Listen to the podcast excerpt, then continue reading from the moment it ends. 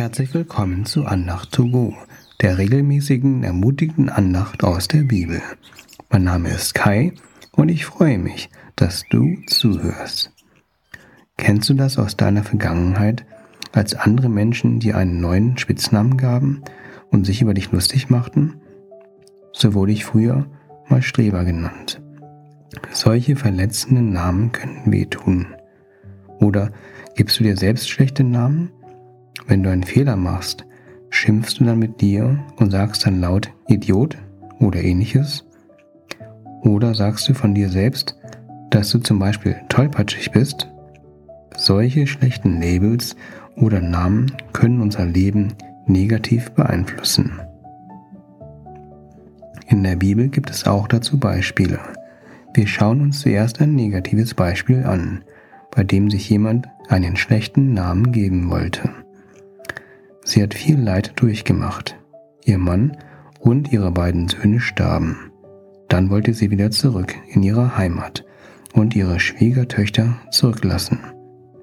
Doch Ruth, eine ihrer Schwiegertöchter, bestand darauf, ihr zu folgen. Als Nomi und Ruth in Bethlehem ankamen, sagte Nomi in Ruth Kapitel 1, Vers 20b, Nennt mich nicht mehr Nomi, Liebliche, nämlich Mara, bittere, denn der Allmächtige hat mich mit Bitternis erfüllt. Dieses Label blieb aber nicht lang, denn der Name Mara taucht nur einmal, und zwar an dieser Stelle, in dem Buch Ruth auf. Am Ende des Buches ging es Nomi besser. Ihre Schwiegertochter war versorgt. Sie konnte ihren Besitz verkaufen und bekam ein Enkelkind. Nomi ließ die Tiefs ihres Lebens nicht ihre Identität bestimmen. Sie wurde weiterhin Nomi genannt. Wir finden im Alten Testament ein weiteres Beispiel, wo andere Menschen versuchten, Gläubigen eine andere Identität zu geben. Wir schauen uns Daniel und seine drei Freunde an. Das Volk Gottes, also Israel, war damals in zwei Teile geteilt. Der südliche Teil hieß Juda und dieser Teil wurde damals von Babel eingenommen. Die Strategie der Babylonier war es, dass die Einwohner Judas woanders wohnen sollten. Außerdem wurde die Sprache und Kultur der Babylonier den Juden aufgezwungen. Auch die babylonische Religion sollte von den Menschen aus Juda angenommen werden. In Daniel Kapitel 1, Vers 7 lesen wir, der Oberkämmerer gab ihnen andere Namen.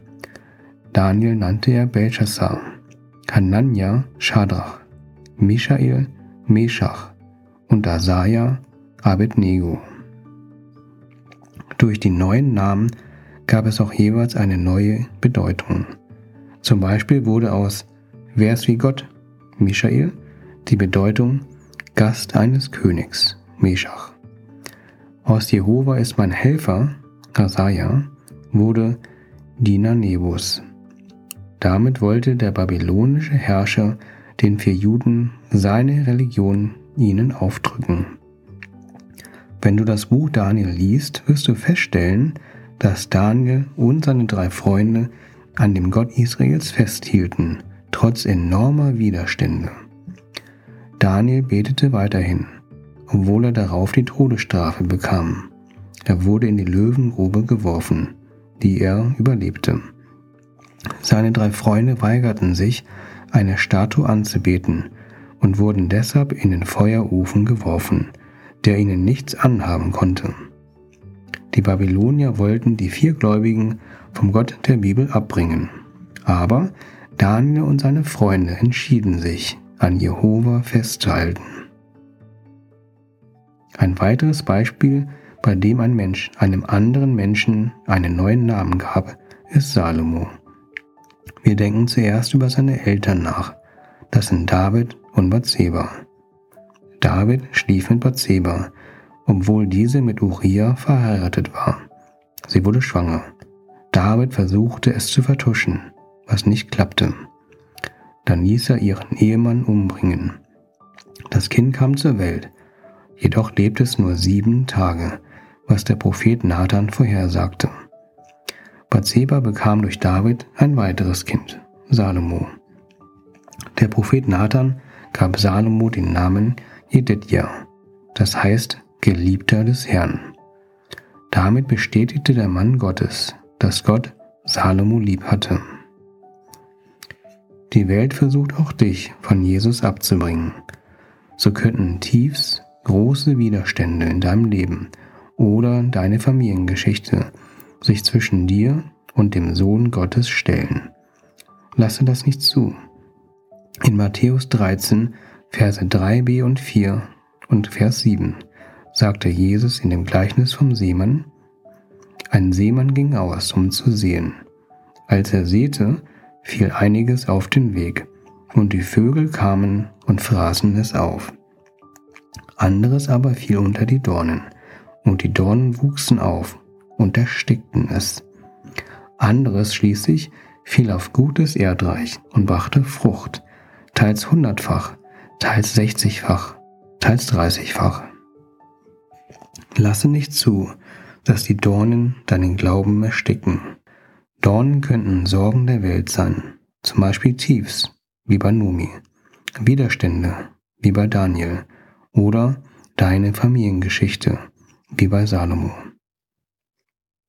Halte an deiner Identität fest, dass du ein geliebtes Kind Gottes bist. Lasse dir von der Welt keine neuen Labels aufdrücken. Dann ist der Weg frei, um für Gott ein erfülltes Leben zu führen und für ihn ganz viel Frucht zu bringen. Ich bete kurz. Jesus, zeige uns, wo Sorgen der Welt, Tiefs, Widerstände oder unsere Familiengeschichte versuchen, unseren Glauben zu ersticken. Mache den Weg frei, damit wir für dich viel Frucht bringen. Und wenn wir noch nicht verstanden haben, dass wir ein angenommenes und geliebtes Kind Gottes sein dürfen, dann lasse dies tief in unser Herz fallen. Lasse uns deine große Liebe erkennen. Amen. Danke, dass du zugehört hast. Lasse dir nicht von Menschen einen neuen Namen geben, sondern von Gott. Ich wünsche dir eine schöne Woche und bis zum nächsten Mal. Auf Wiederhören. Dein Kai.